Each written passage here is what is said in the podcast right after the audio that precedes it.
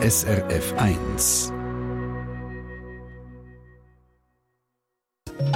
SRF 1 Espresso Letzte Woche haben wir hier im Espresso wissen, was ihr von Chatbots haltet, diesen Chatrobotern im Kundendienst. Und nicht erstaunlich, die Mehrheit, die uns geschrieben haben, findet der Roboterkundendienst ein Gugus. Unser Digitalredakteur sagt darum, nicht zu viel erwarten. Die Chatbots die sind häufig einfach ein bisschen dümmer, als man vielleicht meint, weil sie so natürlich tönen. Aber in Wahrheit können die einfach so die wichtigsten und häufigsten Fragen und sobald es ein bisschen komplizierter wird, ist dann fertig. Und Knuspermüsli mit Haferflocken, Dörrfrüchten, Quinoa oder Schokostückchen. Es gibt fängs alles, was Herz, Herz begehrt.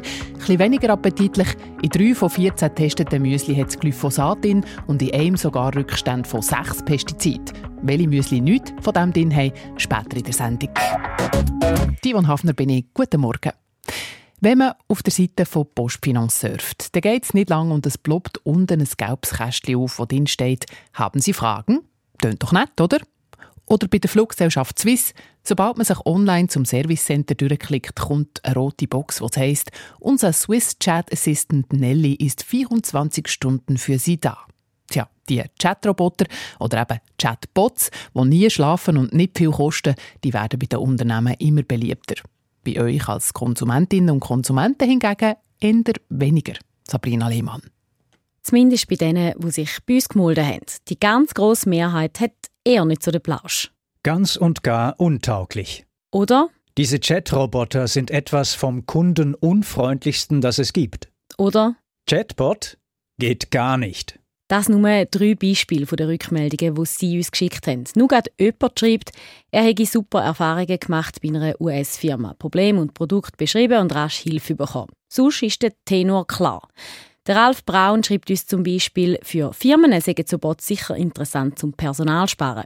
Aber die Beratungsqualität, so sie denn existiert, ist unterirdisch. Er weiche, wenn immer möglich, auf einen anderen Kanal aus. Schließlich sei er Kunde und kein Tester. Etwas, das tatsächlich ein Problem ist. Unternehmen, die ihren Chatbot viel zu früh auf die Kundinnen und Kunden loslösen oder loslassen haben. Wir kommen noch drauf. Gefrustet von dem ist auch der Hans-Peter Korn, der uns schreibt, er sei noch nie einem Bot begegnet, wo wenigstens ansatzweise die Fragen hätte beantworten Er mache es darum immer gleich. Mit Copy-Paste wiederhole ich die Frage so lange, bis der Bot aufgibt und mich an ein menschliches Wesen weiterleitet. In fast allen Mails, die wir bekommen haben, tönt es etwa gleich. Der Kunde oder die Kundin will etwas, der Bot checkt es nicht, man drüllt sich im Kreis und die Kundin oder der Kunde nervt sich hat auch der Ernst Henny erlebt. Er schreibt uns, er hätte schon zweimal vom Postfinanzbot etwas wissen zu den Gebühren, die belastet worden sind. Die Antworten waren haarsträubend. Am Schluss wollte er mir eine Versicherung verkaufen. In der Verrückten hat er dann noch das nicht ganz so nette Wort Idiot eingetippt, aber auch da hat der Bot nicht verstanden sei grundsätzlich schon so, dass die meisten Leute lieber mit jemandem persönlich würden reden hat uns Postfinance geschrieben, wo wir letztes Mal über das Thema geredet haben. Aber dass so ein Bot eben rund um die Tour herum sei, werde geschätzt. Dass man sich mit einem Bot aber gerne auch mal im Kreis drüllt und nicht weiterkommt, das sei typisch, sagt der SRF-Digitalexperte Guido Berger.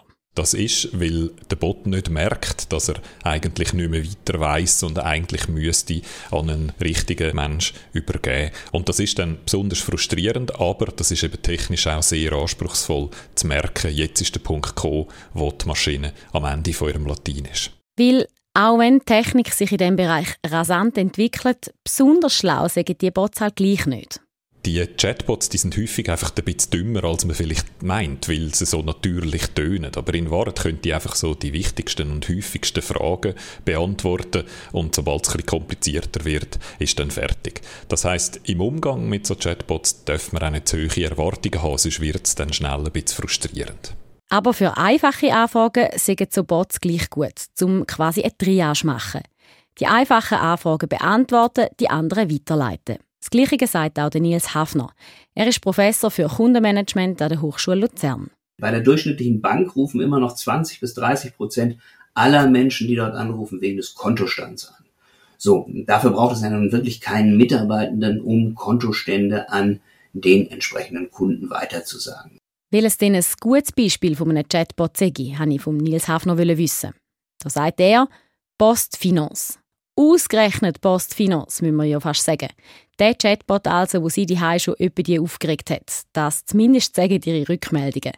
Der Nils Hafner sagt aber, Postfinance als große Bank mit vielen Zielkunden setzt den Chatbot eigentlich gut ein. Was die Postfinance aber meines Erachtens nach gut macht, ist ähm, zu versuchen, den Kunden mit einer spezifischen Frage auf die für ihn vorgesehene Website zu bringen. Und ähm, das ist eigentlich eine gute Idee, so ein Lenkungscase nennen wir das, zu machen, ähm, um Leute schnell zu ihren richtigen Inhalten zu bringen. Also als richtigen Ort auf der Internetseite von der Postfinance. Aber helfen muss man sich dann selber. Und klar, wenn man nicht weiterkommt, sind wir wieder beim gleichen Punkt, dass der Chatbot das halt sollte merken. Und wenn das nicht klappt, ist natürlich blöd. Trotzdem, die Bots sagen definitiv Zukunft im Kundendienst. Und eben, die Entwicklung bleibt nicht stehen. Darum der Tipp von Nils Hafner. Was wir momentan bei Chatbots sehen, ist eine unwahrscheinliche Steigerung des Reifegrads. Also wir haben äh, in den letzten zwei Jahren eine, eine wirklich exponentielle Entwicklung gesehen. So, und wenn man das zu früh einsetzt, verschreckt man natürlich Nutzer. Weil die Nutzer müssen sich dann der Technologie anpassen und nicht umgekehrt die Technologie den Nutzern. Das heißt also, diejenigen, die schlechte Erfahrungen gemacht haben, geben Sie dem Ding noch eine Chance. Ja, also geben wir diesen Dingen nochmal eine Chance. Sie können ja fast nur noch besser werden. Und gerade nochmal ein Tipp von Nils Hafner, wenn man sich mal so richtig nervt ab so einem Chatbot, dann macht doch nicht einfach die Faust im Sack, sondern meldet es dem Unternehmen, so können die ihren Bot auch weiterentwickeln. Wir sind im Konsumentenmagazin auf SRF 1 am 18 ab 8 und die einen oder anderen sind vielleicht jetzt gerade am Morgen. Und das Müsli am Morgen mit eingeweichten Haferflocken und frischen Früchten, dass das ein gesunder Tag ist, äh, Start Tag, das würden viele Leute unterschreiben. Ja, aber wie sieht es denn aus mit diesen fix fertigen Knuspermüsli, die man im Laden kaufen kann? Das haben unsere Kolleginnen und Kollegen vom Kassensturz wissen. Sie haben 14 so Knuspermüsli auf unerwünschte und unappetitliche Inhaltsstoffe wie Pestizid oder Schimmel untersucht, und zwar Knuspermüsli mit Beere. Und wenn ihr so Müsli gerne esst, dann dürftet ihr euch über das Resultat freuen. Stefan Wüttrich. Ja, weil nämlich ein Großteil von diesen Müsli gut oder sogar sehr gut abgeschnitten hat. Und um die Resultate jetzt im Detail anzuschauen, für das ist der Rolf Mundwiler bei mir. Er ist unser Testredaktor. Rolf, ihr habt verschiedene heikle Stoffe angeschaut, was in so Müsli drin haben Und so viel kann man sagen, es hätte jetzt keins gegeben, wo man gerade aus dem Verkehr ziehen müsste. Das ist richtig. Auch die Müsli im Test, die am meisten Schadstoff drin haben, erfüllen alle gesetzlichen Anforderungen. Und das ist bei 14 Müsli auch nicht ganz selbstverständlich. Mhm. Äh, damit ist auch gesagt, keins von diesen Müsli äh, ist schädlich für die Gesundheit. Man kann alle bedenkenlos essen.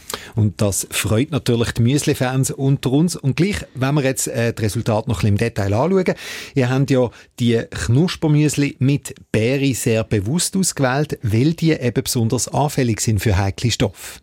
Die Müsli werden ja erhitzt, dass sie eben schön knusprig werden und die feinen Röstaromen überkommen. Das hat den Nachteil, wenn man Stärke und Zucker erhitzt, dann kann sich Acrylamid bilden und das steht im Verdacht, dass Krebs kann auslösen und Gen kann verändern. Und weil es in diesen Knuspermüsli viel Stärke und zum Teil eben auch viel Zucker drin hat, ist es nicht so eine Überraschung, habt Acrylamid gefunden in diesen Müsli. In den meisten Müsli hat es wirklich Acrylamid drin, außer bei drei. Die gemessenen Werte sind aber immer in einem absolut akzeptablen Rahmen. Das gilt einfach das Müsli mit den, mit den höchsten Werten. Und jetzt habe ich gesagt, ihr habt Knuspermüsli mit Beere testet und auch das sehr bewusst, weil mit der Beere können natürlich auch Pestizide in so eine Müsli reinkommen. Genau, das kann mit Beere passieren, aber natürlich auch mit Getreide. Eben genau der Mix von verschiedenen ähm, Zutaten macht es interessant, weil die eben verschiedene, mit verschiedenen Pestiziden können behandelt worden sind. Und trotzdem auch hier, also bei den Pestiziden sieht es insgesamt äh, sehr gut aus. Nur in fünf von den 14 testeten Müsli haben ihr Pestizide gefunden. Dafür muss man sagen, gewisse Stoffe, die wir gefunden haben, die sind relativ bedenklich. Ja, einer von diesen Stoffen ist Glyphosat, haben wir in drei Müsli gefunden. Das Pestizid ist stark umstritten, ist auch recht bekannt. Es ist nicht klar, ob es krebserregend ist oder nicht. Mhm. Aber insgesamt kann man sagen, die Hersteller, die haben es einigermaßen im Griff mit den Schadstoffen in den Knuspermüsli. Die gesetzlichen Grenzwerte, die sind eingehalten.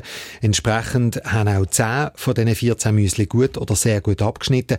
Das heißt, eben, man muss um keinen Bogen machen. Es gibt keinen gesundheitlichen Grund, die Müsli nicht zu essen. Wir haben aber auch über Umweltaspekte geredet, wo eben bei Glyphosat ja auch äh, wichtig ist. In einem Müsli zum Beispiel hat es Rückstände von sechs verschiedenen Pestiziden und eins davon ist erst noch für Wasserlebewesen besonders giftig. Darum haben wir das auch abgewertet. Und jetzt persönlich würde ich so ein Müsli jetzt lieber nicht kaufen. Es hat ja eben auch viele andere und gerade die guten Bewertungen, die zeigen, es ist keine Hexerei, ein Müsli fast ohne Schadstoff zu machen und da ist noch etwas ganz Wichtiges, auch keins von den sechs Biomüsli im Test hat also überhaupt Pestizide drin gehabt. Mhm. Also die halten sich ans Versprechen. Ich möchte noch mal ganz kurz aufs Acrylamid zurückkommen, wo wir am Anfang darüber geredet haben.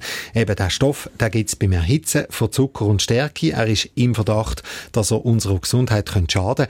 Jetzt hat in diesen Müsli zwar sehr wenig von dem Stoff drin, haben wir gesagt, und gleich sagst du, mit Vorsicht genießen es ist wie bei vielen Stoffen eben so, dass man mit verschiedenen Lebensmitteln den aufnehmen Wenn jetzt jemand Acrylamid mit Müsli am Morgen aufnimmt, mit einem Cracker zum Znüni, mit Pommes zum Mittag, äh, mit Bombschips noch beim Apero, dann kommt ein bisschen gar viel zusammen. Und gerade bei Kindern und leichten Erwachsenen ist eine schnelle Menge erreicht, wo weit über eine vernünftige Menge ausgeht. Sagt also unser Testredakteur Rolf Mundwiller. Und übrigens, über viele Zucker, die sie in diesen Fertigmüsli drin hat, haben wir jetzt gar nicht geredet. Bis zu 25 Gramm Zucker pro 100 Gramm hat sie in diesen Knuspermüsli drin. Da gilt vielleicht vorher besser einmal noch die Zutatenliste lesen. Und wenn euch jetzt noch interessiert, in welchen Müsli hat das Acrylamid, in welchen das Glyphosat und welche haben gar nichts so Unappetitliches drin, das Resultat vom Müsli-Test gibt es natürlich wie immer bei uns online srf.ch-espresso. SRF 1 Espresso Eine Sendung von SRF 1. Mehr Informationen und Podcasts auf srf1.ch.